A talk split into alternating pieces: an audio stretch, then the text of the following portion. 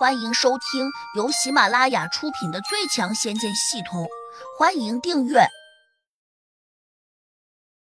第一百三十八章，打斗无需章法。被人骂成了这样，土地老头竟然还是没有生气。看来他这个地仙一直有些窝囊。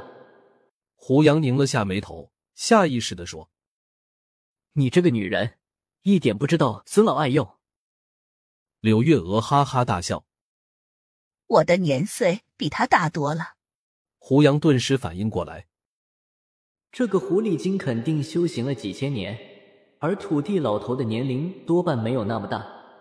年龄大就值得骄傲吗？老妖精！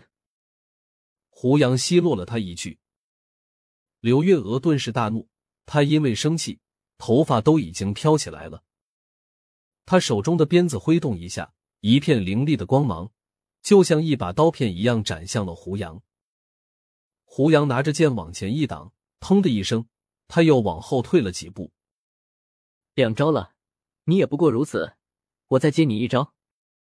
胡杨轻视的看了他一眼，飞身跃了过去。刘月娥愣了一下，问：“怎么会有两招？刚才那招难道不算？”胡杨故意刺激他。你想耍赖就明说。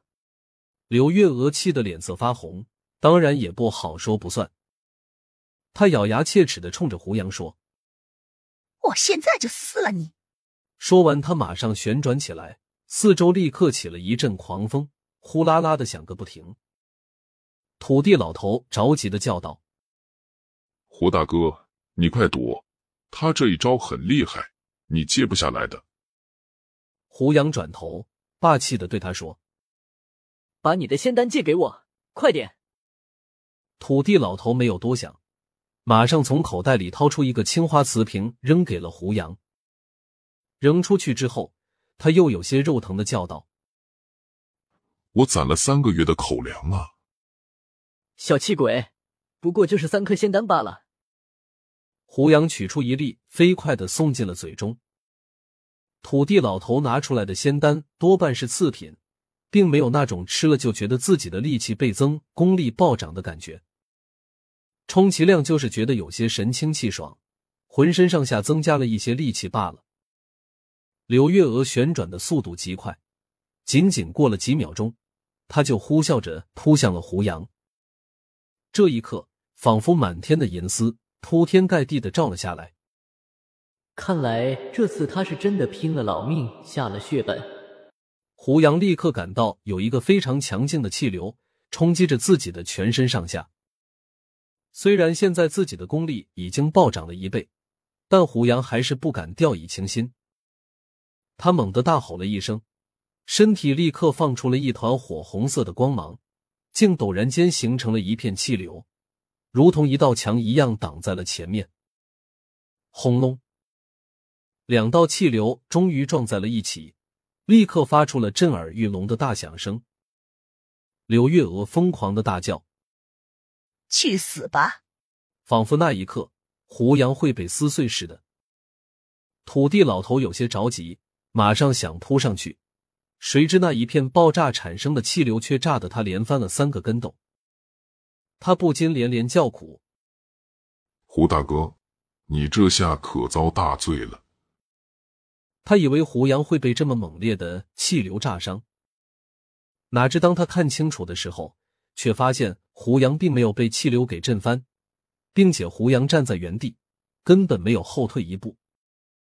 土地老头瞪大了眼睛，也完全不敢相信，他还喃喃的念叨着：“这是怎么回事？”下一刻，胡杨已经飞身冲上去了，他手上长剑一扬。一道剑气瞬间穿过气流，闪电般的刺向了柳月娥的身体。场中一片混乱，烟雾缭绕。柳月娥可能也以为胡杨会被自己给炸飞出去，根本没料到胡杨还会反客为主，突然攻击过来。他甚至还在嚣张的大叫：“本事不行，还敢托大，这就是你的下场！”他的话还没有说完。就突然看见一个人影飞速的冲向了自己，柳月娥不禁吃了一惊，赶紧凝神仔细看了过去。就是这么短暂的一会儿功夫，胡杨已经拿着剑冲到了他的跟前，一阵猛砍。柳月娥顿时手忙脚乱起来。由于胡杨闪电般的冲到了他的跟前，他的长鞭顿时就失去了应有的效果。他这根长鞭足足有五米多长，最适合远距离的攻击，而不适合近身攻防。这下失了先机，他只能被动的拿着鞭子，一边挡向胡杨的长剑，一边节节败退。你这是什么剑法？大敌完全没有掌法，简直就是在乱砍一通。柳月娥越打越郁闷，因为胡杨的剑根本就没有招式，几乎就是在猛攻猛打。而且柳月娥还发现，胡杨的功力十分磅礴，比自己好像强了很多。等到他明白过来时，已经晚了。我跟你打，讲什么剑法？只要能把你打败就行。柳月娥没办法，只得迅速把长鞭收起来，换了一把短刀。场面打得十分精心，火光四射，两个人影在空中不停的变换方位。土地老头已经看傻了，暗自惊异：胡杨的功力怎么突然变强大了这么多？他旁边不远的小婉却一脸茫然。胡杨和柳月娥的打斗，他好像完全没有看见似的。场中越打越激烈，柳月娥发现自己越来越难以抵挡，不禁愤怒极了：“土地老二，你到底给他做了什么手脚？为何他突然就变强大了？”柳月娥大声的叫骂道：“土地老头一脸无辜的说：‘我什么也没做，你都看见了的。’如果柳月娥能够平心静气的和胡杨比拼，可能他还不至于败得这么快。但他终究是个妇人，一旦遭受到挫折，就总爱怨天尤人。这种心情让他的功力更加打了折扣。胡杨抓住机会。”挥剑挡开了他的短刀，又飞起一脚踢在了他的胸腹之间。刘月娥顿时觉得心里有些气闷，身子更是往后飞退，手上拿着的短刀居然已经提不起来了。胡杨顺势冲上去一剑，把他的短刀打落在地上，再踢出了一记连环鸳鸯腿。刘月娥越发有些手忙脚乱，竟被胡杨连连踢中，整个人竟不受控制的。砰的一声，掉到了地上。就在这时，胡杨扔出了捆仙绳，迅速把柳月娥给牢牢的绑了起来。本集已播讲完毕，请订阅专辑，下集精彩继续。